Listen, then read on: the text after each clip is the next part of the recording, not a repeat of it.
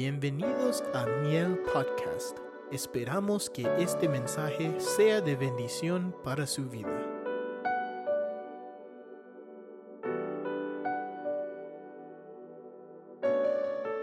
Gloria a Dios. Muy bien, vamos a prepararnos, hermanos, en esta tarde. Todavía tenemos un buen tiempo para poder compartir este pensamiento que el Señor ha puesto en mi corazón.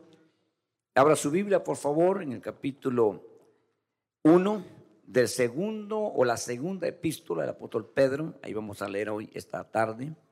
Estamos ya dentro de la tarde del domingo. Bienvenidos todos a la casa del Señor. No sé si alguien nos visita hoy por primera vez. Si es así, levante su mano en alto para saludarle. Habrá alguien que nos visita hoy, esta tarde. Sean todos bienvenidos, hermanos, si no hay nadie.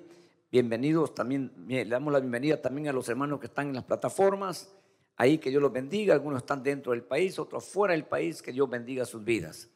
A los hermanos en El Salvador, están ellos siempre pendientes, la iglesia en San Salvador, la iglesia que está en Berlín, que Dios bendiga al hermano Gerardo, al hermano. Isabel y al hermano eh, Cristóbal, que Dios bendiga. Eh, primero Dios, hermano, poco a poco el Señor va abriendo más puertas para que vayan uniéndose más hermanos a este ministerio y vayamos juntos buscando el rostro del Señor capítulo 1, le dije hermano, verso 3 en adelante del segundo libro del apóstol Pedro, segunda epístola, segunda carta, como usted quiera llamarle. Mire lo que dice. ¿Ya lo tienen todos? 1.3. Pues su divino poder, estamos bien, ¿verdad? Nos ha concedido todo cuanto concierne a la vida y a la piedad. Su divino poder él por eso nos ha concedido. dice, mediante el verdadero conocimiento de aquel que nos llamó por su gloria y, ¿qué más? Y excelencia, por su gloria y por su excelencia. Mire pues, verso 4, por medio de las cuales, o sea, lo que hemos visto atrás, ¿verdad? Por medio de las cuales nos ha concedido sus preciosas y maravillosas promesas, a fin de que por ellas lleguéis a ser partícipes de la naturaleza divina. Mira hasta dónde nos está llevando Dios. Mira hasta dónde podemos nosotros alcanzar. Está conmigo, ¿verdad? Habiendo escapado de la corrupción que hay en el mundo por causa de la concupiscencia. Estos hombres a los cuales Dios les escribe por medio de Pedro son los que ya se fueron. No, no, no los que están todavía con un pie en el mundo y otra en la iglesia, no, de los que ya se fueron. Ya no tienen nada que ver con el mundo. Para esos es. Porque hay cristianos, hermano, que están así entre, dijo, ¿verdad? Alguien, entre Jerez y la frontera. Entre dos pensamientos, en dos corrientes. Y espero que no haya nadie aquí. Si hay alguien, pues que salga de una vez ahora, ¿verdad? Que se decida. Bueno, sigamos leyendo. Verso 5. Por esta razón también, obrando con toda diligencia, añadida a vuestra fe virtud y a la virtud conocimiento, al conocimiento dominio propio, al dominio propio perseverancia, a la perseverancia piedad, a la piedad fraternidad y a la fraternidad amor. Pues estas virtudes al estar en vosotros y al abundar no dejarán eh, ociosos ni estériles son dos cosas, hermano, que debemos nosotros preguntarnos. En el verdadero conocimiento de nuestro, Señor Jesucristo, por el que, porque el que carece de estas virtudes es ciego o corto de vista, habiendo olvidado la purificación de sus pecados pasados. Muy bien, vamos a meditar en estas líneas, versículos, en estas palabras que hoy hemos leído, hermanos, ¿verdad? Creo que todos lo hemos, lo hemos leído. Todos, no sé si lo pasaron allá, pero usted pudo haber leído aunque no tenga su Biblia. No debe de, pero debe de tener su Biblia ahí y leer allá más grandes las letras, más fácil leerlas, pero ahí está su Biblia. Y si tiene alguna duda, tome nota del capítulo, del libro, del versículo y, tome nota y váyase después a leerlo. Creo que ese es el problema por el cual nosotros no nos acordamos de la predicación de ayer, de la predicación del domingo pasado, de la predicación del mes pasado, de la predicación del año pasado, de la predicación de hace 10 años atrás. No nos acordamos. Porque nosotros no, hermanos, no ponemos diligencia. ¿Sabe que, ¿Sabe que lo que usted mira, lo que usted oye, nunca se borra? Nunca se borra. Tiene una capacidad, como decía el, viernes, más que cualquier super, super computadora. No hay y no habrá nunca una computadora que supere la memoria humana, lo que el hombre tiene de parte de Dios. Pero hay alguien encargado en tratar de olvidarnos, hacernos olvidar, porque es lo único que se puede hacer. No se puede borrar, pero se puede olvidar. Y mientras se logre hacer un olvido profundo, usted, aunque haya vivido, haya pasado, no se da cuenta. Aunque tenga cosas que ahora necesita, no, se acordaba que las tenía ahí. Y a veces carece de eso teniéndolo ahí. Pero no se acuerda. Y ese punto también lo hizo Dios y lo permitió Dios. Por la vida y por los acontecimientos y por las experiencias dolorosas y, duras. Usted sabe, hermano, que Jacob, eh, perdón, José le puso a un hijo el nombre y eso, eso quiere decir, ¿verdad? Su primer hijo. ¿Cómo se llamó su primer hijo? ¿No se acuerda? El que nació en Egipto. Manasés. ¿Y el otro cómo se llamaba? Efraín. Manasés quiere decir olvido. Y él dijo, para olvidar el duro trato de la casa de mi padre, te voy a poner a hijo. Cada vez que a me, me olvido lo que, lo que me hicieron. Efraín significa fructífero. Dijo, este es un nuevo comienzo, una nueva etapa, una nueva vida en este lugar. Y él siempre miraba a Efraín y no tanto a Manasés. Por eso cuando los trajo, hermano, con su papá para que los bendijera, él, hermano, le puso a Efraín en la mano derecha y a Manasés en la mano izquierda. Y el viejito ya no muy, no muy miraba, cruzó los brazos y dijo, no, no, no, espérate, este es el primogénito. Y todavía le agarró la mano y le dijo, papá. Le dijo, no, yo sé, hijo, no, no, no estoy, no estoy, le dijo, este, eh, desapercibido. Yo sé, también él tiene su bendición, pero la bendición va por el primogénito. Ok, entonces hermano, nosotros tenemos que entender y, por eso estamos acá. Entonces, como ya le dije y le, refresqué su memoria y usted ya está listo para que le haga una pregunta, yo le voy a preguntar que me diga así rapidito uno o dos o tres o lo que quieran, los dos últimos temas del domingo. Fácil.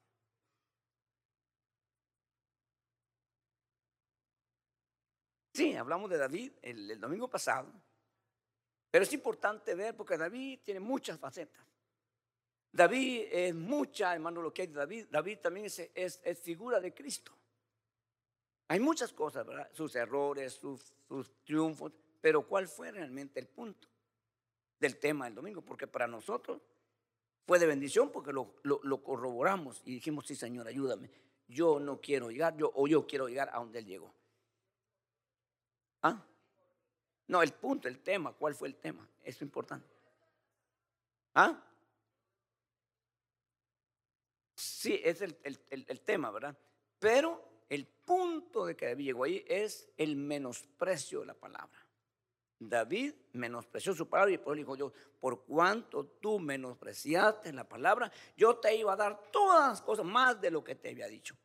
Eras nadie, estabas desechado, estabas aquí y yo te saqué del anonimato, te traje, mira dónde estás ahora. Eres el primero, después de ser el último. Eres el más rico, después el más pobre. Él dijo, cuando le dijeron, dice el rey que si matas al Goliat te van a morir. ¿Y quién soy yo? Dijo, yo para casarme con la hija del rey, soy un pobre, un pastor. Y él es un rey.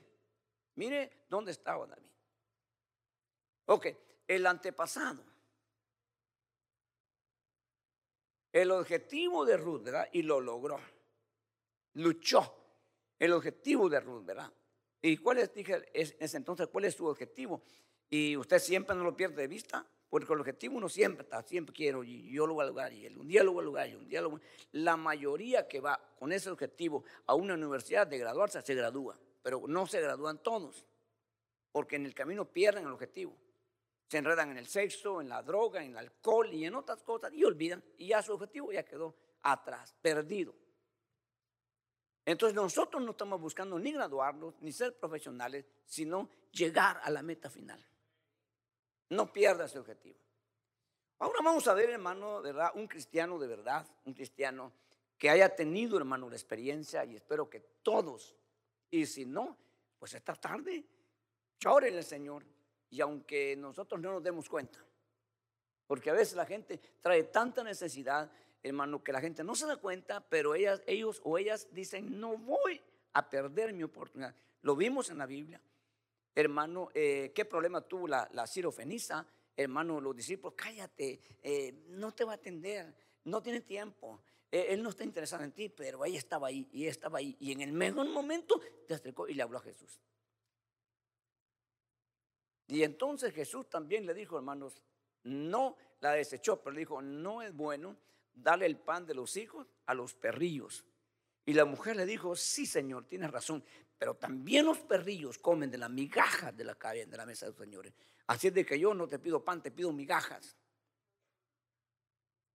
Y el Señor dijo, grande es tu fe, mujer. Sea hecho como has creído. ¿Me explico? Entonces es importante que nosotros, ¿verdad? Mostremos ese interés. Ahora, ¿cómo hacemos para nosotros eh, no solo mantenernos, porque eso es lo que mucha gente logra, sino crecer, sino madurar, sino avanzar. Entonces tenemos que ir nosotros, hermanos, eh, en la técnica de la construcción se, han ido cambiando los códigos por las tragedias que han pasado. Hace 30 años en California usted puede andar en el pick-up atrás sentado o con gente atrás sin ningún problema. Nadie le da un ticket por eso. Ahora no puede hacerlo. Y eso no hace mucho tiempo que se estableció por un accidente que hubo donde todos salieron volando. Y no fue en, California, fue en Arizona. Y se mataron los que iban en la palangana del, carro. Y desde entonces dijeron, nunca más permitimos. Si usted va a Texas, a Oklahoma, mira gente sentada atrás un pica. Y así han ido cambiando por las tragedias que han pasado. Hermano, eh, usted sabe que los códigos van cambiando cada cierto tiempo por todo lo que sucede. Después que pasa una tragedia, ellos examinan, ellos miran cuál fue la razón, el motivo, la causa y corrigen ese problema. Pero el cristiano ve que el diablo lo mismo hace con uno, lo mismo hace con el otro, lo mismo hace con el otro. Y la misma técnica le sirve en todas las generaciones. Porque no examinamos. Porque no nos paramos a ver realmente cuál es el problema para evitarlo. Entonces, hermano, vamos a ver ahora lo que Pedro, Pedro tuvo muchos, muchos problemas, Pedro tuvo fracasos, Pedro tuvo cosas bien duras y hay que poner atención a lo que iba a decir ahora. Pedro tuvo muchas cosas en, la infancia, en la, en la, espiritual, pues, ¿verdad? Pero cuando Pedro madura, hermanos, Pedro demuestra que aprendió. Allá dos mujeres, hermanos, lo, lo acobardaron. Aquí enfrentó la muerte con gente feroz y no retrocedió. Entonces significa aprendió. Nos puede enseñar algo. Mucho nos puede enseñar. Ok, entonces hermano, Pedro dice que nosotros hermano hemos sido rescatados, hemos sido hermanos sacados eh, usted, usted a veces se pone a pensar, y yo, por la historia que tenemos en el libro de Génesis, hermano, en el libro de Éxodo, cómo es que Dios tuvo que usar el poder con diez plagas, hermano, devastando los diez primeros dioses que tenía Egipto. Los devastó, los desarmó, los destruyó, hermano, y sacó a Israel de, de, Egipto con mano poderosa. Pero usted no se imagina, hermanos, eh, hay un hombre tal vez poseído por el diablo, tal vez un, un vaso del diablo, y de hecho no era. Pero aquí, hermano, no nos tenía Faraón a nosotros. Aquí nos tenía el mismo diablo. A nosotros nos tenía el mismo diablo. que no había papá, ni mamá, ni tío, ni primo, nadie te podía ayudar. Entonces, hermano, se tuvo que usar lo que Pedro, lo que Pedro dice. El poder divino. Así lo dice. Lo leímos, ¿verdad? Su divino poder. Entonces, desde ese momento que están eh, eh, usando, hermano, ¿verdad? Este tipo, hermano, de recursos, si puede usar la palabra, entonces tenemos que ver y tenemos que apreciar nosotros de que si Dios está usando, hermano, su divino poder, lo que le pertenece a Él, lo que está en, su alcance, hermano, y es directamente Él interviniendo. Tenemos que nosotros ser personas conscientes y agradecidos. No fue cualquier cosa. Todos los recursos que se usaron para el rescate de nuestra vida tienen un alto precio. No fue, hermano, un Moisés enviado, no fue un ángel, no fue un arcángel, no fue un serafín, no fue un querubín, no fue nadie enviado para nuestro rescate, sino el Hijo de Dios. Y no uno de los hijos de Dios, sino el unigénito. El único, no había otro. Si el Hijo fracasa, fracasó la humanidad.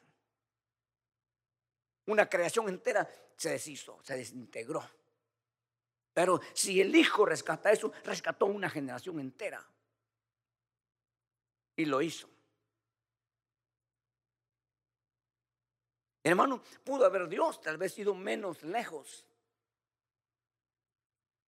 A veces buscamos lo más cerca, lo más fácil. Así somos nosotros. Y pudo haber hecho, pudo, pudo haber enviado el Señor, hermanos, a su hijo a rescatar la estirpe angelical. Está más cerca. No tenía que venir a la tierra. En las regiones donde están ellos establecidos ahorita, ahí los, los, hubiera podido rescatar. Pero dice, pero dice, pero dice Pablo, dice, Dios no rescató a los ángeles, sino a la simiente de Abraham. Entonces tenía que ir más lejos y tenía que hacer algo más duro y más difícil. Entonces, hermano, por eso que los ángeles supieron, los ángeles que habló Cristo, que ven el rostro de Dios todos los días, los ángeles que están en plena comunión con Dios, se dieron cuenta, hermano, de esta operación, de ver al Hijo de Dios salir con el rumbo a la tierra. Ellos supieron eso. Y se han de haber preguntado, ¿verdad? Tanta inversión para muy poco. ¿Por qué? ¿Por qué va a hacerlo? Ahora, cuando más se sorprendieron es la forma que iba a usar el Padre para rescatar. Porque hubiera mandado al Hijo, como va a venir el Hijo en la segunda venida, hermano, cómo va a venir el Hijo y va a ser una trompeta de Dios, trompeta del arcángel, y va, ahí sí, todo el mundo se va a poner de rodillas todo el, todo el globo. Pero no fue así, sino una, una operación de alto riesgo y que no iba a ser escapado en última hora, sino terminado hasta el último momento. Yo no hubiera aguantado. Yo me meto en escena como padre. Creo que todos nos metimos en escena. Al ver que tu hijo, hermano, va con buenas intenciones, de buena gana, y resulta que lo están esperando asesinos. Y lo quieren matar y lo matan. Sin embargo, el padre dejó de ver al hijo. Por eso el salmo que dice, ¿no? ¿Por qué me has abandonado? David le gritaba y le decía, no escondas de mí tu rostro, no me castigues en tu furor. Y el hijo le es dejado porque, hermano, no sé qué historia. La naturaleza responde. Y la naturaleza dice, estamos dispuestos a defender al que nos creó. La tierra tembló, las tinieblas vinieron sobre la tierra. Y el padre dijo, espérense, tranquilos. No se ha acabado todo. Apenas comienza esto. Para que nosotros hagamos lo que nos dé la gana, perdónenme. y vivamos el Evangelio a nuestra manera, a nuestra razón, a lo que nosotros pensamos, estamos equivocados si no vamos por ahí. Entonces, tenemos que ver, hermano, qué pasó. ¿Dónde comenzó Dios el trato con la humanidad? Realmente en masa. Él empezó, hermano, él, él, hizo esta creación. En Génesis 1.26 dijo Dios, sacamos al hombre a nuestra imagen y semejanza. Ahí comienza. No sé qué pasó. Pero en el capítulo 2 aparece Dios, hermano, sacando del polvo a uno de ellos. Porque ya no lo creó. Esto es controversial y puede ser motivo de controversia, hermano, al querer entrar, pero esa es la realidad. En la Biblia clava, claramente habla. Si nosotros queremos aplicar las palabras con, eh, correctas, tendremos que usar las palabras, hermano, crear, que es de la nada hacer algo. Formar es arreglar lo que se desarregló. Y eso es lo que está pasando aquí. Digan lo que digan y piensan lo que piensan. Es más fácil decir cosas y arreglarlas nosotros y entender todos, pero no, siempre es lo correcto. A veces nos preguntan los niños, las personas, y hermano, ¿y qué pasa esto? Y uno lo arregla y le explica, ay, gracias, dice, queda todo confundido, pero ahora da gracias. No lo fácil, no todo lo que, lo que es fácil, rápido, las respuestas inmediatas tienen que tener realmente un conocimiento y una facilidad o está engañando a medio mundo. Ok, entonces hermano, resulta que vemos nosotros, hermano, que Dios empieza a tratar con individuos y sigue con individuos, con individuos, hermano, hasta que llega un momento en que Dios permita que se crea, crea, crea un pueblo. Le dice un hombre, de tus lomos saldrá una descendencia y tú serás padre de multitudes. Y a la, al final fue padre de muy pocos. Quizás abuelo de muchos, tatarabuelo de más. Y ya nos llamamos lo que sigue, ¿verdad? De muchos. Pero padre no fue de mucha gente. En la realidad de nosotros, pero no en la realidad de Dios. Espero que usted no vaya a salir de aquí confundido, sino que sepa y entienda. Y lamentablemente no podemos decir, hermano, y explíqueme esto, no lo entendí. Ahorita no podemos. Pero si hay alguna pregunta, podemos sentarnos y hablar. Ok, entonces, hermano, resulta que este pueblo se forma con una serie de problemas. Donde salen, surgen los 12 patriarcas que van a formar el pueblo, hermano, ya en masa, muy problemáticos, con muchos conflictos, empezando con las mujeres. La primera que da luz, hermano, es una despreciada, es un hermano que se le metieron al hombre sin enamorarse él ni ella de él. Yo no sé si Lea le atraía a Jacob, a lo mejor sí, a lo mejor no, pero terminó casada de la noche a la mañana. Y en la mañana dijo Jacob, ¿qué haces tú aquí? Pues soy tu mujer. ¿Cómo que mi mujer? Yo no me casé contigo. Y fue a reclamarle al papá, ¿no? De ella. Y el papá le dice, mira, aquí no es como donde tú vienes. Aquí se respetan nuestras costumbres. Nunca se da casamiento la, la última cuando la primera se va a casar sola. Te tienes que casar con las dos ahora. No hay problema, te casas con las dos. Dos por uno. Ok, entonces hermano, usted sabe que desde ahí viene un problema.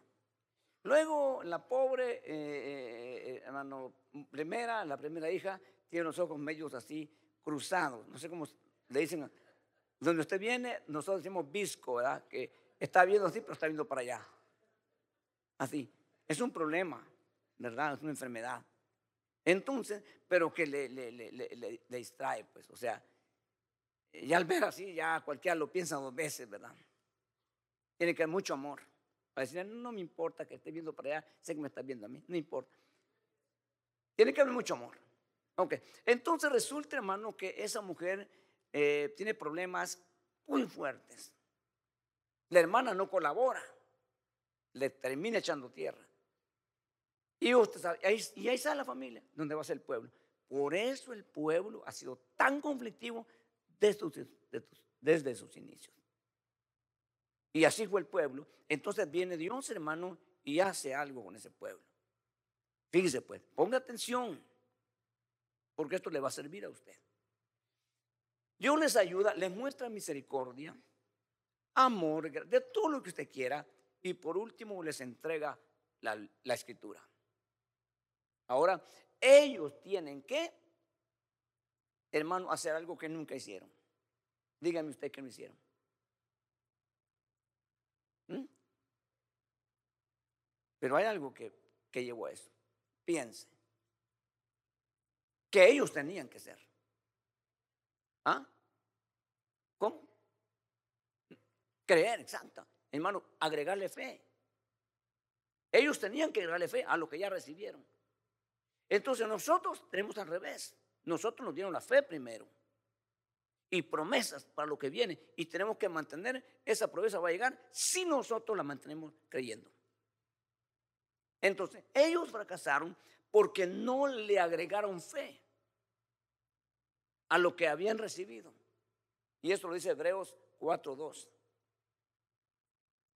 Si usted lo tiene por ahí, los hermanos lo quieren poner, ahí va a ver que usted, ahí está lo que estoy diciendo ya ahorita. Eh, Hebreos 4, 2, hermanos, por favor, ahí le ponen a los hermanos para que lo miren y lo corroboremos que así es y así dice. Entonces, ahí está, miren, porque en verdad a nosotros se nos ha anunciado la buena nueva, como también a ellos, pero la palabra que ellos oyeron no les aprovechó por no ir acompañada por la fe en los que la oyeron. Está hablando de los judíos, está hablando del pueblo de Israel. Ok, entonces nosotros, hermano, ahora Vino la fe. Por eso está usted aquí, por eso estoy yo aquí, porque Dios puso fe en nosotros. Y creímos en Jesús. Pero ahora, ¿qué hacemos? La fe se puede desvanecer y hasta se puede perder. La gente que ha perdido la fe en el templo del Señor. En el privilegio que le dieron, ya no tiene fe. ¿Sabe por qué están ahí en el privilegio y aún a los templos? Por costumbre por tradición, porque ya se acostumbraron y les gustó. Pero realmente la gente de fe se nota. La gente de fe, hermano, se comporta diferente. Por eso el apóstol Pablo le dice a una iglesia, examínense a ustedes mismos a ver si están en fe. Porque hay muchos que ya no tienen fe. Examínense, les conviene, pregunten, investiguen si ustedes todavía tienen fe. Porque esto es importante. Ahora, si nosotros corroboramos y decimos, amén, hermano, yo tengo fe. Sí, hermana, yo tengo fe. Yo tengo fe que el Señor tiene poder de usted. Que amén, amén, está bien. Ahora, ¿qué va a hacer después de eso? ¿Está bien ahí nomás? ¿Es todo? No, no, no es todo. Entonces pongamos atención a lo que Pedro nos dice. Porque esto va a ser lo que nos va a ayudar a nosotros, hermanos, a poder mantenernos, a poder avanzar, a poder madurar, a poder afirmarnos.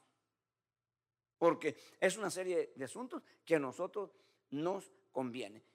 Fíjese, hermano, no solamente recibimos la fe, sino que aquí leímos que el divino poder intervino para rescatarnos, para arrancarnos donde estábamos, para quebrar, hermanos, ese yugo maligno que nos ataba y ahora estamos aquí, pero fíjense, hermano, de que nosotros tenemos la oportunidad y hoy estamos ahí.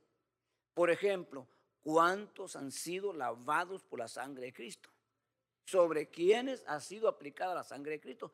Sobre la mayoría. No, pues de todos, quizás no, ¿verdad? Qué bueno que podamos decir de todos los que estamos aquí. Entonces, la sangre de Cristo es la genética. Hoy el ADN, ¿verdad? Hermano, prácticamente la esencia. Desde que la industria eh, farmacéutica o eh, médica empezó, hermanos, a hacer los exámenes para ver cómo están los riñones, ya no necesito hacer lo que hacían antes. Ahora mira los riñones, el hígado, el vaso, todo por medio de la sangre. ¿Me explico? Hermanos, Hubo muchas cosas que el hombre ha venido descubriendo para poder ayudar al hombre y Dios lo ha permitido. Los que nacieron en el, en el mil o en el año 800, 500, 800, mil, 1500, mil, mil y algo, podían saber el, el, el, sexo del niño cuando, antes de nacer. Nadie sabía, porque no había ultrasonido. Ahora el ultrasonido se ha ido eh, perfeccionando, hasta ahora se pueden en 3D, a colores. Se puede ver el niño que desde el vientre viene con el dedo. Se puede ver muchas cosas ahora que no, no habían antes. ¿Me explico? Hermano, yo le digo a los hermanos mayores de 50 años, cuando vayas al médico, revisa tu nivel de azúcar. Sí, hermano, yo estoy bien, tengo menos de 100 en la glucosa. Sí, eso te dice de la noche a la mañana, 24 horas. No, dile al doctor que quieres ver el A1C, para el que no sabe. El A1C es el nivel de azúcar por tres meses. Y ahí te va a decir la verdad cómo anda tu azúcar. Para que no te sorpresa que de repente vino la diabetes. No, ya venía que ratos. Yo decía un doctor, un amigo, un doctor amigo que platicamos a veces, hermano, me dice gente que yo no tengo problema, mi azúcar está bien, sí, pero el páncreas está, me dice, echando insulina porque demasiada azúcar y la está quemando, pero es tanto que de repente está, ya no echa.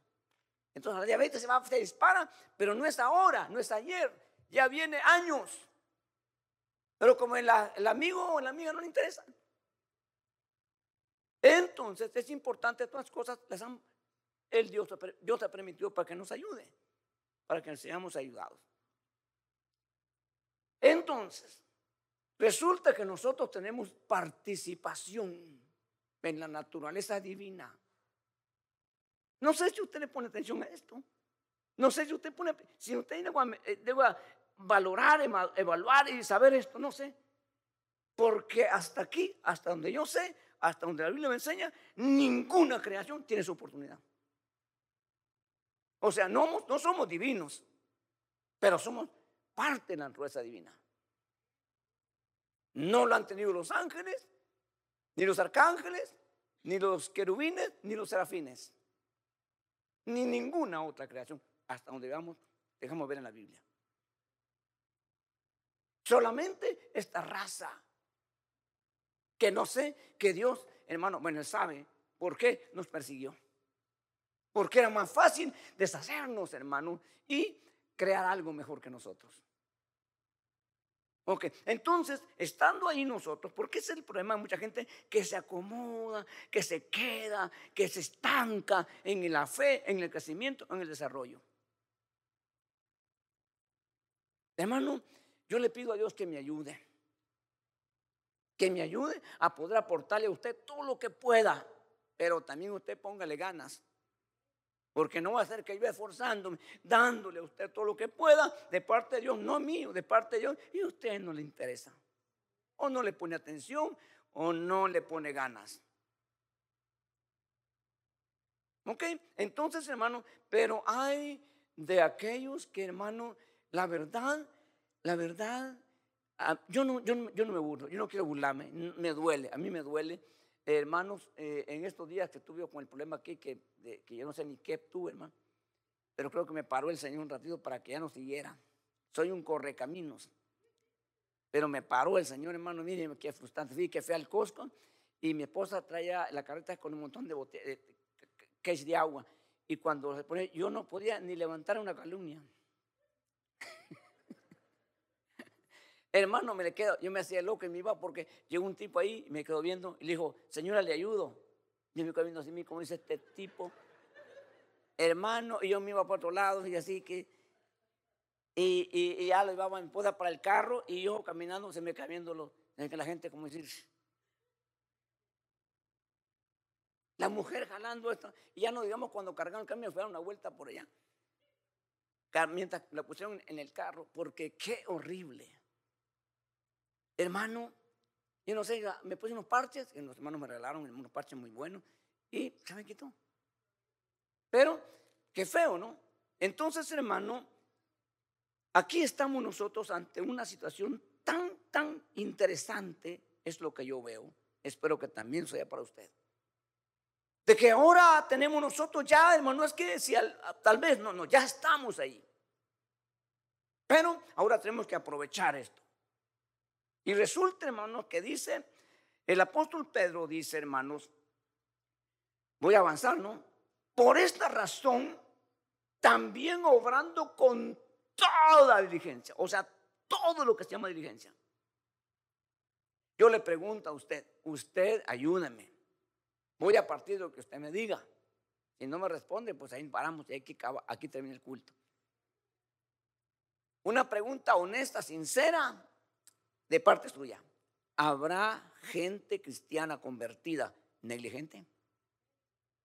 Sí, pues, aunque le hagamos y como le hagamos, sí. Ahora, ¿esa gente va a alcanzar esto? No. ¿Esta gente va a ir hasta el final? No. Porque unas cosas que ha detenido y, hermano, eh, han empobrecido, y, ¿qué cosa más puedo decir? Es la falta de diligencia en muchos cristianos. Entonces, mire, cuando yo vine aquí, hermanos, que yo sé que Dios me trajo, yo sé que el, pastor me envió, pero yo no estoy eh, criticando ni murmando ni, ni quejándome, pero a mí no me entrenó el pastor como pastorear. Ah, yo no sabía lo que significaba una administración, yo no sabía qué decir. Yo no sabía muchísimas cosas. Yo sabía predicar así, y puedo, puedo predicar ahora todavía, pero cuando esté así, hermano, eh, leyendo el Salmo 23, es que me hizo cambiar esta manera. El Salmo 23 dice, hermanos, el pastor, el pastor por experiencia, conocedor de lo que significa pastor o pastorear, dice, agua de reposo me llevará. Entonces yo, eh, eh, hermano, yo leí un libro en que la oveja no va a beber, aunque esté muriéndose de sed, no mira, no puede beber el agua que está corriendo, le asusta, porque es un animal muy sensible. La oveja va a ir a beber agua cuando el agua está estancada, detenida.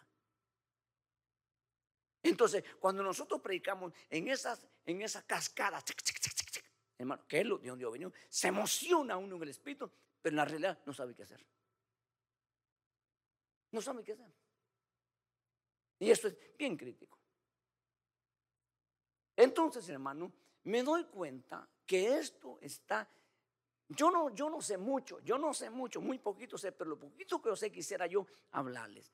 Hoy que estuve ahí, hermano, estuve viendo ahí, ¿verdad? En el teléfono y empecé a ver muchas iglesias, muchísimas, pequeñas y grandes. Tal vez no megas iglesias, pero grandes, de 300, 400 personas. Mira más o menos en, el video hermano, su tipo de alabanza no tiene, hermanos, y es bien peligroso. Estuve viendo, hermanos, y, le digo, me da no sé qué, porque llega uno y dice, vamos, hermanos, a cantar un cántico para la gloria del Señor. Ok, hágale así. Y la gente, todo le hace, lo tremendo es que todos le hacen así, hermano. Aquí dice, levantan las manos y no lo quieren levantar. Ok, vamos entonces, y empieza, vamos a pelear, vamos a pelear, vamos a pelear, vamos a pelear, y vamos a pelear. Hermano, ¿en qué está basado? Eso es peligroso. Eso es bien peligroso. Me explico, no es motivo de risa, es de dolor. La gente está respondiendo, hermano, a lo que se está pidiendo, pero no tiene ninguna base bíblica y lo que está diciendo es nada. De y otra, moviendo las manos para, para acá, para arriba, para abajo, para arriba, para arriba, otra vez.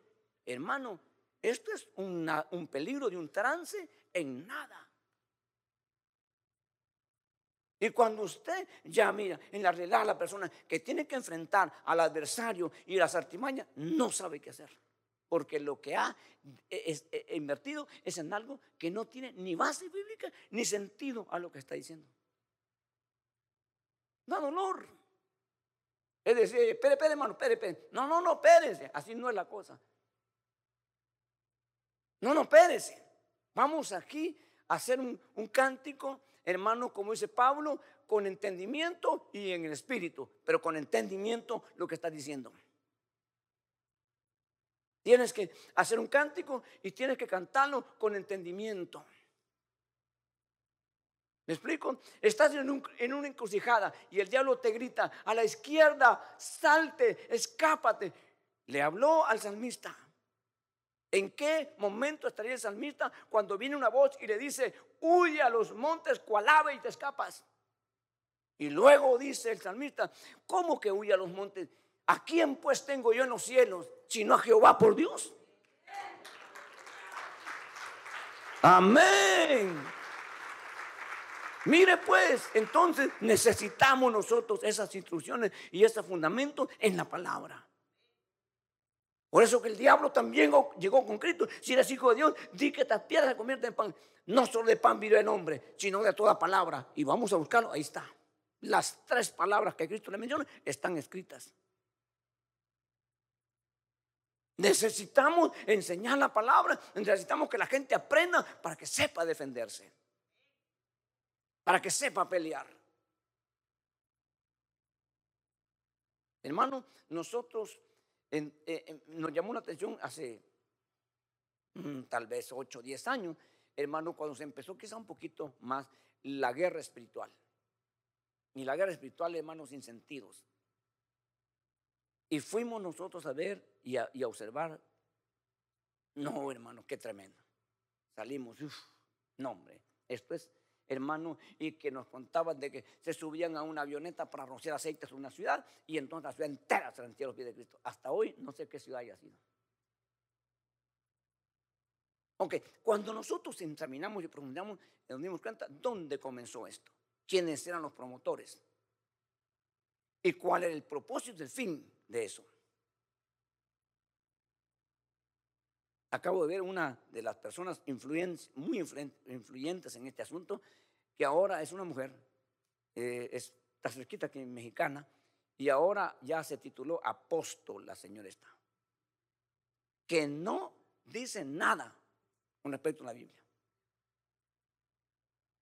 Esa señora sabe lo que diciendo, y esa es, y, está en público, no estoy hablando de ella, ni estoy criticando, estoy nada más advirtiéndole. Esa mujer se, pone en público diciendo, póngase un billete de 100 acá, oiga lo que ese billete le va a hablar. Y la gente estaba con el billete así oyendo. ¿Usted lo ha visto? ¿Dónde está eso? ¿A qué lleva esto? Ahora le vamos a una bofetada a Mamón, el Dios del dinero. Traiga los 100 dólares para acá. Y la gente lo lleva. Eso es lo que me sorprende. Pero usted le dice, mire, no traiga dinero, traiga su corazón, entregue, sirva al Señor. No lo hacen. ¿A dónde vamos? ¿Para dónde vamos? ¿Qué hacemos? Pero va a haber gente que va a demandar y que va a buscar algo que realmente le va a ayudar.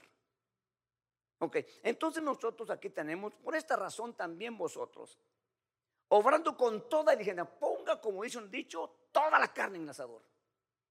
Cuando se trata de diligencia, póngale todo. Porque esto vale la pena.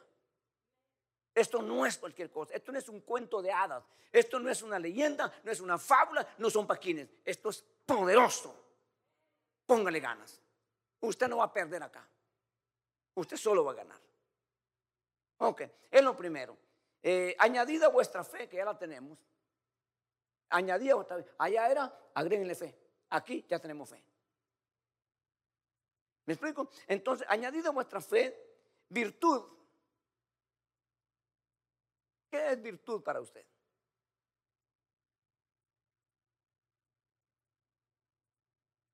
¿Qué es? Piense, porque a veces hablamos palabras y ni siquiera sabemos qué significan o qué, o qué representan. Añadida vuestra fe, virtud le voy a dar un tip. Cuando el Señor, hermanos, iba a la casa de Jairo, porque le vino a pedir que por favor, hermanos, fuera a su casa, y llegó uno y le dijo, ¿sabes qué? Jairo, Jairo, ya no le molestes, se murió. Tu hija está muerta. Y fue cuando Jesús le dice, esta versión también que tiene una, una llamadita que le dijo a Jairo, sigue creyendo acaban de avisar que se murió. Sigue creyendo que tu hija no está muerta. Y Jairo se mantuvo ahí. Pero cuando iba para allá, lo, detiene una mujer que tenía un flujo de sangre. Entonces Jesús dijo, hermanos, ¿quién me tocó? ¿Quién me tocó? Y le dice ¿quién te tocó? Si todo te toca, casi te asfixian. No, no, dijo, alguien me tocó porque sentí que de mí salió qué? Virtud. Entonces poder poder de Dios. Añadid a vuestra fe virtud. Mire, hermano, que más dice a la virtud conocimiento.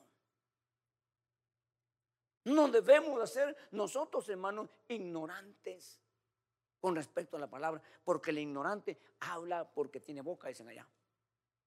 No sabe que de cada palabra que sale de su boca va a tener que pasar delante de Dios y dar respuesta a Dios. No, no sabe que escrito está que por tus palabras serás justificado o por tus palabras serás condenado. No sabe eso porque no tiene conocimiento. Cuando uno agarra ese ya le, ya le piensa dos veces, hermano, decir cualquier cosa. ¿eh? Ya no dice cualquier lo que le viene a la gana hablar de nadie, especialmente de gente de Dios. Pero lo hace el que no tiene conocimiento, el que es un ignorante, hombre, mujer, joven o adulto. Y lo peor que podemos hacer, hermano, es de que eh, hemos, yo no sé si es malo, ¿verdad? Pero en, los de Guatemala tiene esta, esta, esta frase, dice, hermanos, pelamos a fulano. Pelamos significa que hablamos todo de mal. Pero al verlo, gusto de saludarlo, hermano, si es cristiano amigo, si es amigo, mucho gusto, qué gusto verlo, me alegro que esté bien. ¿Cómo que me alegro que también se acaba de, de hacer los pedazos? Eso, aparte de ser irresponsable y ser eh, así la persona, esto es hipócrita, porque está mostrando amistad, la cual no existe. En nosotros no puede hacer eso. Si es que somos cristianos y vamos por este camino. ¿Estamos bien? ¿Le seguimos? Bueno, con su permiso. Dice, hermanos, que más al conocimiento, dominio propio. Usted puede saber mucho, pero no lo están imitando. No, no se meta. Va a caer mal. Va a ser usted, hermano, un ridículo. Usted tranquilo, tranquilo ahí, a menos que lo inviten. Y usted diga, mire, con su permiso, en mi poco conocimiento, en lo poquito que yo conozco, quiero participar y quiero colaborar. Lo que usted ha dicho suena muy bonito, es muy agradable, pero no tiene nada de base espiritual. Y entonces empieza usted a explicarles y explicarles y explicarles los motivos, la razón, las causas y todo eso. Y después dicen, hermano, mucho sabe. Pero el conocimiento hay que saberlo aplicar cuando se tiene frenos. Si los trenes, los aviones y los carros no tuvieron frenos, ¿a dónde pararíamos? De repente el avión de Nueva York para París y después cuando terminó allá por, por África, porque cuando quiso parar no tenía freno. El freno es el dominio que se para donde usted quiere. Al conocimiento, dominio propio, que solo la iglesia es la única entidad en el mundo que lo tiene. Es el libre albedrío, la libre voluntad. Usted decide si adora a Dios o no adora a Dios. El mundo, aunque quiera adorar a Dios, no puede. Pero usted sí puede, pero a veces no quiere. Y Dios no lo va a obligar. ¿Estamos de acuerdo? Yo espero que todo domingo venga usted de vuelta, hermano. Porque es el único día que lo puedo tener un poquito más acá. Entonces dice, hermano, al conocimiento dominio propio, al dominio propio perseverancia. ¿Por qué perseverancia al dominio propio? Porque algunas veces sí nos manejamos, sí nos controlamos y de repente a dónde abordamos. Hermano, hay gente que iba bien y de repente se cruzó y ya va por otro lado. Porque no perseveró en, ese, en esa ética, en esa educación, en ese respeto. Son cosas que sencillas. ¿Sabe lo que significa educación, hermano? No es saber. Porque aquí en Estados Unidos, en las escuelas, no educan a los niños. Solo les enseñan. Por eso que usted le pone un chamaco, mira, ay no, dice. Y sí, sabe, pero no tiene educación. Y la educación es parte vital en el desarrollo de la sociedad. Si no, estamos perdidos. Una, una sociedad con conocimiento, sin educación, ¿a dónde vamos? Y es lo que va la sociedad ahorita. Ese rumbo lleva. Pregúntese usted, usted es cristiano, usted es hijo de Dios, hija de Dios. ¿Cómo va con estas cosas? Porque esto es añadidura que usted la va a poner. Ahí está, usted la va a colocar. Usted no puede decir, yo no tengo, no sé. No, no, ahí está. Nomás usted tiene que ponerla, o, eh, ordenar. Y entonces su vida va a marcar la diferencia en todo sentido. Y entonces el día que usted se muera, siendo una persona así, sí de verdad va a decir la gente, qué hombre, qué mujer, qué útil fue. Y se van a ver lágrimas de algunos que apreciaron su participación y van a sentir la ausencia, como lo hicieron con Samuel, como lo hicieron con José en Egipto. Sabían lo que venía después, sabían lo que iba a pasar después. Hermano, después de la muerte de Samuel, ¿qué vino? No se, murió, no se murió Saúl antes que Samuel, se murió primero Samuel. Que hubiera sido otra historia. Si Saúl se muere, pero hermano Saúl estuvo más o menos 30 y algo de años loco, pero en el rey, en el reino. Y eso es un, atentado para el pueblo. ¿Por qué no hizo Dios que se muriera? Porque era la petición concedida del pueblo. Y se los concedió hasta la muerte. Y una muerte prolongada. Sigamos. Eh, a la perseverancia, piedad. Mire esto, hermano, mire esto y pregúntese usted si usted es uno, una de esas personas que se puede poner en esa lista. ¿Cómo decimos qué decía el salmista? En sus oraciones, ten piedad de mí, oh Dios, conforme a la muchedumbre. El Salmo 51. David sabía, por eso hablaba, porque él sabía, él conocía ese punto importante de Dios para su vida en el peor momento. Piedad significa tener, hermanos, eh, misericordia y lástima del que no lo merece. Voy a dar por piedad. No lo mereces. Especialmente cuando usted a su hijo le ha dicho, no hagas, no vayas, no. Y él, ah, no, okay, okay. Pero usted lo mira ahora hundido, ahogándose. Y por instinto materno, paterno, usted mira qué hace para ayudarlo. Pero ya no es por, por felicitarlo, sino por piedad. Entonces, nosotros, hermanos, tenemos que aprender lo que significa piedad. Nosotros los líderes tenemos que entender, hermanos, que tenemos aquí mucha gente, hermanos, que no está eh, terminada ya el trabajo, eh, hermano, pero, pero algunos hermanos están verdad, creyéndole a Dios y, y, también, hermanos, saben de que Dios, ¿verdad?, trabaja de esa manera, usando a hombres para ayudarles. Es Dios a través de alguien y respeta eso y agradece eso. Otros no entienden ese punto. Dice Dios directamente conmigo. Si Dios lo hubiera diseñado así, ¿para qué estamos nosotros?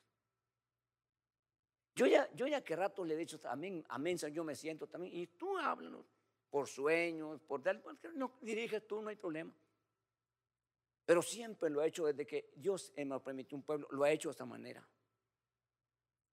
Y lo ha hecho, hermano, a través de, por medio de, para que la gente descubra que detrás de uno está el, perdone usted la frase, el mero mero, detrás de uno. Israel un tiempo lo aceptó y después se cansó, se hartó y dijo, ya no queremos ese sistema.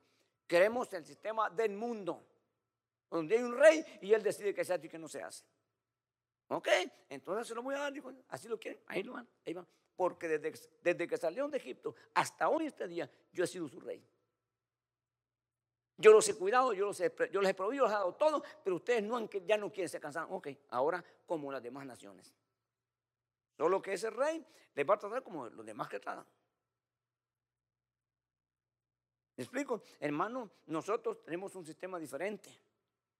Nosotros no estamos bajo la monarquía porque nosotros vivimos bajo un, bajo un régimen de democracia. digámosle así, ¿verdad? Democracia. Entonces, hermano, que democracia tiene muy poco. Pero, pero, hermano, a nosotros nos, nos, nos, bueno, es una palabra que no, es muy correcta para esto, hermano, pero nos asfixian. Esta palabra es un poco más aceptable. Hermano, le preguntaron a usted hace unos días, hermano, eh, usted que vive en California, ¿está de acuerdo que ahora va a pagar 10% de taxes? ¿10.5? Hay estados que todavía, eh, lugares aquí en California todavía tienen 7 puntos y algo. Y otros estados menos. Pero nosotros, 10.5. Cuando usted compra cualquier cosita, hermano, usted mira un montón de taxes que va a pagar. Las propiedades y todo, no, hombre, están, no están ya digamos el gas. Le preguntaron, ¿me está de acuerdo que el galón de gasolina vale 6 y algo de dólares? Nada. Ahí lo miraba usted, uy, hermano, con lo que llenaba con 40 horas son 100 y no se llena. ¿Y qué dice? Pero la democracia. Estamos ahí. No, hermano, ni la democracia, ni la monarquía, ninguna de esas cosas sirve. Lo que Dios va a establecer es la teocracia, pero ya está establecida en nosotros. La teocracia debe estar establecida en nosotros, porque no vamos a llegar a esa última hora, oh, así es la cosa que no. Vas a llegar porque ya sabes que así es. Así es la cosa. Pero mucho de lo que estamos aquí, usted le explica cómo es la teocracia, no están de acuerdo. ¿Usted piensa que van a entrar a, la teocracia eterna, gloriosa? No, porque van a estar renegando allá. Van a estar diciendo, ¿y por qué me trajeron? Ni quería venir. Eso no va a suceder. Nadie va a llegar a, discutir allá. Todos vamos a llegar contentos porque ya sabíamos a qué íbamos. En el infierno va a haber una protesta todos los días, pero no van a salir de ahí. Ahí querían ir. Algunos están también contentos ahí. Pero bueno, esa es cuestión de cada quien, ¿verdad? Entonces, hermanos, aquí dice, ¿verdad? Piedad. A la piedad, ¿qué hay que agregarle? ¿Qué es fraternidad? Yo quiero que usted me ayude y no se le va a olvidar. Cuando uno participa en una plática, en un mensaje, no se le olvida. ¿Qué es, qué es fraternidad? ¿Ah? ¿Cómo? Porque la fraternidad, el amor fraterno es el amor entre nosotros. ¿Me entienden? Esa es fraternidad. Es poder juntarse, amarse, ayudarse, cuidarse, todo entre uno. Entonces, hermano, la Biblia dice, y el apóstol Pablo cuando enseña el comportamiento y la forma de conducirse y comportarte de los hermanos en la iglesia, dice que nosotros tenemos que tener, hermanos, cuidado y proveernos en nuestras necesidades sobre todo, aún que no podamos hacerlo afuera, especialmente entre los hermanos. Cosas materiales, hermano, mire, el, el comunismo pegó porque comunismo es todos pobres o todos ricos. Nos ayudamos y ahí estamos, todos vamos a estar en la cama o en el piso. Pero la verdad, el comunismo ha fracasado porque no es así. Aquí tenemos el vecino Cuba, no hermano Cuba, Fidel Castro, hermano, archemillonario, y la gente muriéndose de hambre. Yo estuve en Cuba y le dice uno, eh, ¿me puedes dar arroz? Yo te doy frijoles.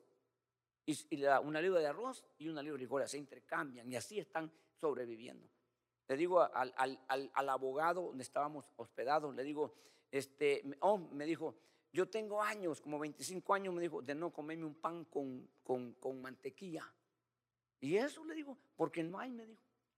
25 años que no viene aquí mantequilla al país. Llegaba uno al restaurante y como andábamos, en la graduación de mi sobrino, hermanos, como unos 15 andábamos.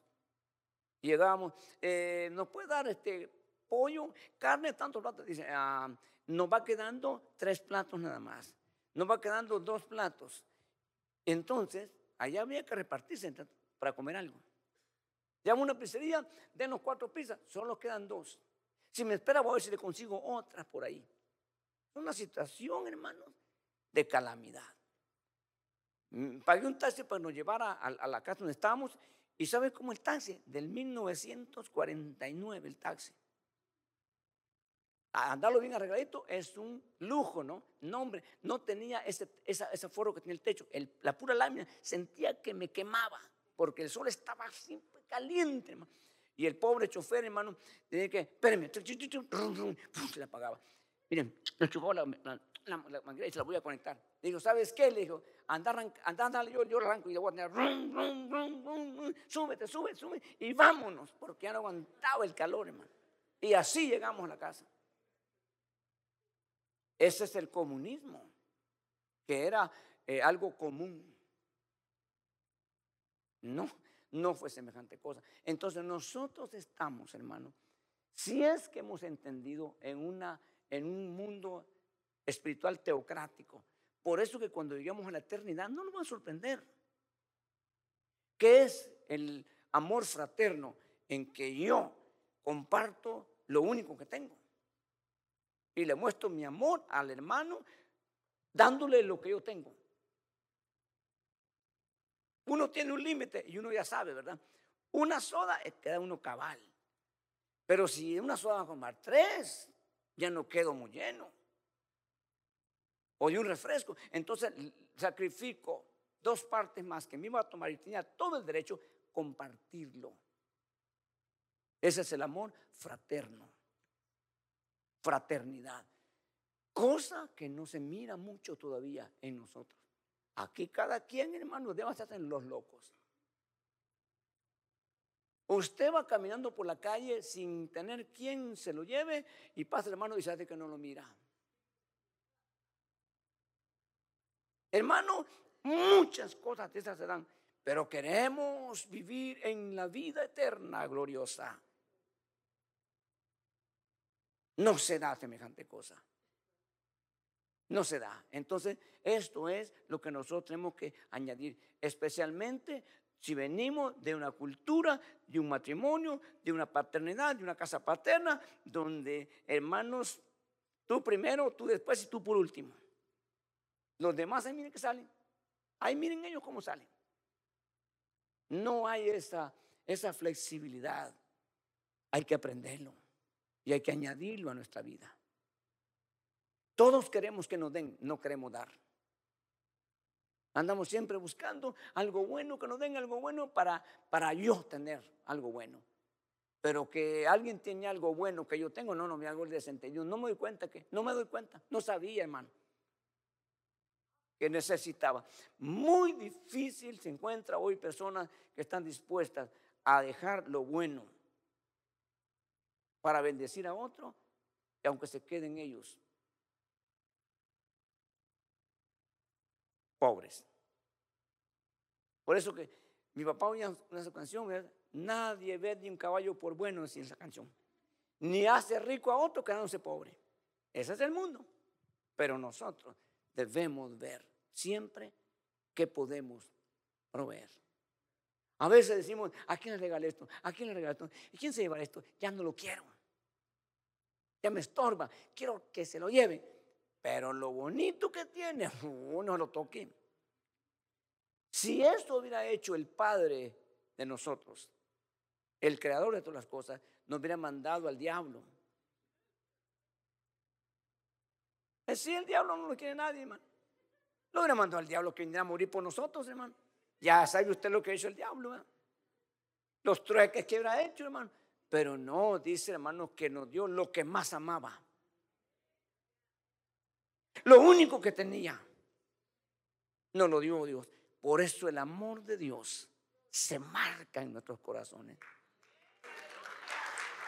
Aleluya. Y debemos de amarle a Él. Porque nos demostró su amor. Nos demostró su amor. Y aprender a amarnos nosotros. Nunca dañarnos. Pero a veces Hermano, vuelvo a repetirlo, vuelvo a repetirlo. A veces nosotros cristianos nos aprovechamos de las necesidades de otro. Esta otra persona, hermano, mire, mm, te voy a vender mi, mi, cama, hermano, es que tengo que un pago. Ok, ¿cuánto vale tanto? Ok, yo te la compro. Y al otro durmiendo en la cama, hermano, y el otro en el piso. No, hombre, hermano, si después no, yo no puedo, digo, ¿sabes qué? No te puedo dar todo el dinero, pero te dar algo, mira, te ayudo aquí algo. Algo, aunque sea algo te doy aquí, pero te ayudo. No te voy a dejar. Hermano, la ley decía que si la, se empeñaba, es la palabra que usamos, si empeñaba la capa o el suéter, la empeñaba un judío a otro judío, decía que en la tarde tenía que devolvérsela, porque no podía pasar noche aguantando frío, porque Dios te mandaba eso. No se podía retener el salario, el salario de un obrero, de un este, jornalero, no se podía, porque él iba a trabajar el día porque necesitaba el dinero ya ahorita. Y en la tarde se le tenía que pagar, no se puede retener el salario de un jornalero, no se puede retener. ¿Sabe qué gente sale, hermano, a trabajar, hermano, a buscar el trabajo y con esperanza de que lo que haya se va a llevar? Y si no le dan nada y se dicen, te pago el mes después. No, eso es una, ingratitud demasiada que nosotros tenemos que aprender. Ese es el tema que Dios puso en mi corazón, hermano, que lo compartiera con usted, que nos haga pensar, que nos haga cambiar, que nos lleve a otra dimensión. Amén. Esto es lo que nosotros debemos de preguntarnos. Esta es la palabra, esta es la verdadera, como dice Santiago, la verdadera religión. Lo demás es, conveniencia. Y empieza con nosotros los líderes. Hermano, ¿cómo vamos a exprimir a la gente sacándole dinero?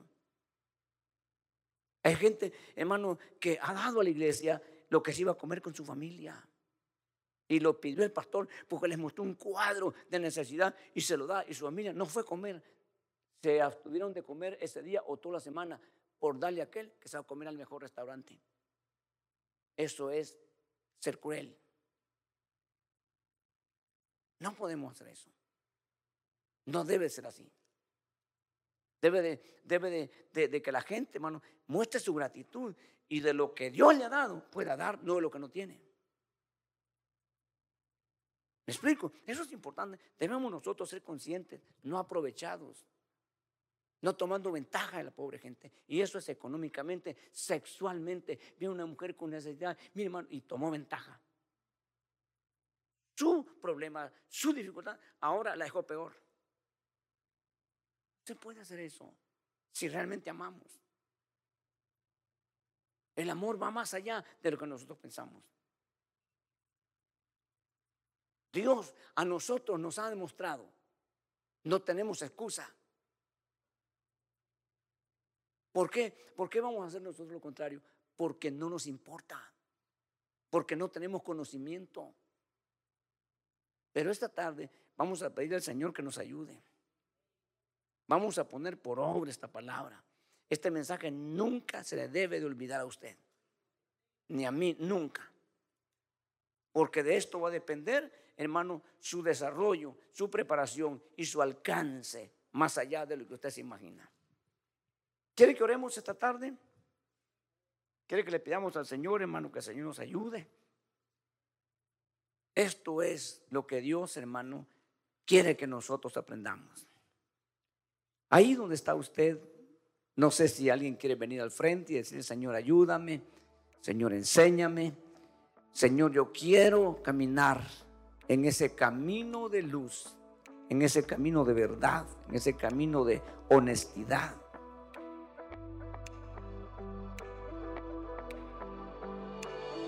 Gracias por entonar a Miel Podcast. Para escuchar más mensajes como este, visítanos en YouTube, Iglesia de Cristo Miel AV.